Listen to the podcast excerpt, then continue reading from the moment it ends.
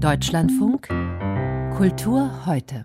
Sag mir, was du liest und ich sag dir, wer du bist oder so ähnlich. Es ist jedenfalls immer interessant, einen Blick in private Bücherregale zu werfen und noch interessanter ist der Blick in Bücherregale bedeutender Personen.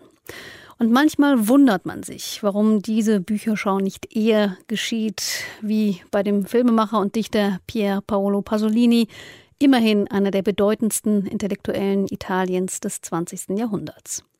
Erst jetzt, 40 Jahre nach seinem Tod, wird seine Privatbibliothek erforscht und unter dem italienischen Titel La Biblioteca di Pier Paolo Pasolini liegt nun eine erste Analyse vor. Thomas Migge hat sich mit Forschern über den Freigeist und Bücherfledderer Pasolini unterhalten. Sei tu, ma tu sei mia madre Pier Paolo Pasolini liest eines seiner Gedichte der eigenen Mutter gewidmet, der Frau, die die meiste Zeit seines Lebens mit ihm zusammenwohnte. Sie hütete auch seine Bibliothek, eine Bibliothek, die von großem Interesse ist, wenn man Pasolini und sein Schaffen verstehen. So erklärt es Graziella Chiarcossi, die Lieblingsnichte des Schriftstellers, die auch in der gemeinsamen Wohnung lebte. Uns kam die Idee, diese private Bibliothek Pasolinis genau unter die Lupe zu nehmen. Der eine ganz eigene Arbeitsweise hatte, seine Bücher und Filme vorzubereiten, ging er auch mit den Büchern, die er kaufte und las, auf eine eigenwillige Weise um. Diese Bibliothek sagt einiges aus über Pasolini, denn sie gibt Auskunft darüber, unter welchem Einfluss einige seiner Werke entstanden sind. La, la, la vita di Pasolini Zusammen mit dem Literaturwissenschaftler Franco Zabaldi hat Graziella Chiarcossi die komplett erhaltenen Buch- und Schriftenbestände durchforstet, gelesen, erforscht.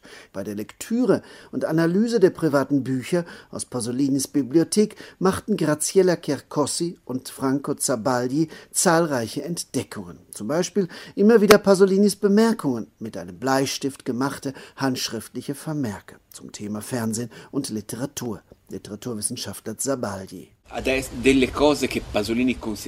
Da merkt man Pasolini Dinge an, die er vollkommen inakzeptabel fand, beispielsweise das Fernsehen.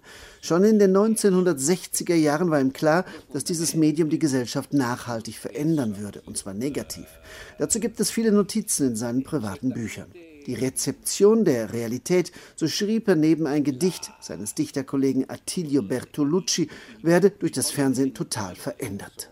Ecco, la percezione della realtà. Pier Paolo Pasolini war ein Vielleser. Romane und Gedichtsammlungen, Bücher zur Geschichte, Philosophie, Anthropologie, Literaturwissenschaft, Soziologie und Politik. Ein buntes Bücher allerlei, dem allerdings durch die persönlichen Anmerkungen Bedeutung zukommt, erläutert der Literaturwissenschaftler Franco Zabaldi. Pasolini gehörte zu jenen Intellektuellen, die einen intensiven Bezug zu Büchern hatten. Das wird klar, wenn man die vielen Unterstreichungen, die Bemerkungen zu Texten und die Auswahl der von ihm angeschafften Bücher untersucht. Er las aktiv und intensiv und nutzte dafür die Bücher, das heißt, sensibel ging er nicht mit ihnen um. Für ihn waren sie Arbeitswerkzeuge. Immer dann, wenn Pasolini keinen Stift zur Hand hatte, machte er Eselsohren in seine Bücher. Wollte er auf einer Seite eine besondere Zeile kennzeichnen und war ohne Stift, dann ritzte er mit einem Fingernagel das Papier an, sodass dieser Hinweis beim späteren Nachlesen unübersehbar war.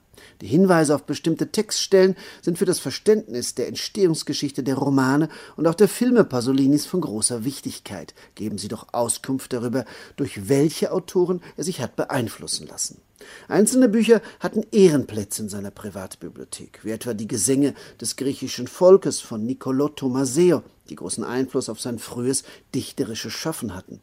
Das Werk Mimesis des deutschen Philosophen Erich Auerbach, das Pasolini als Zitat mein theoretisches Vademecum bezeichnet hatte. Oder auch die Dämonen von Dostojewski, der während seiner Arbeit an dem Roman Petrolio immer wieder las. Die beiden Autoren der Studie zu Pasolinis Privatbibliothek kommen auch auf die vielen geschenkten Bücher zu sprechen. Bücher mit zum Teil leidenschaftlichen und auch kuriosen Widmungen, wie etwa von dem damals noch unbekannten Dichter Massimo Ferretti. In den späten 1950er Jahren hat er Pasolini sein Gedicht Deoso zugeschickt, mit der Bemerkung, es doch bitte nach der Lektüre sofort zu verbrennen, weil es ebenso unbedeutend wie der Autor selbst sei. Pasolini war begeistert von dem Text, so sehr, dass er den jungen Mann nach Rom einlud und in die wichtigsten literarischen Kreise einführte. Die private Bibliothek Pasolinis ist erstmals erforscht worden. Thomas Migge berichtete aus Rom.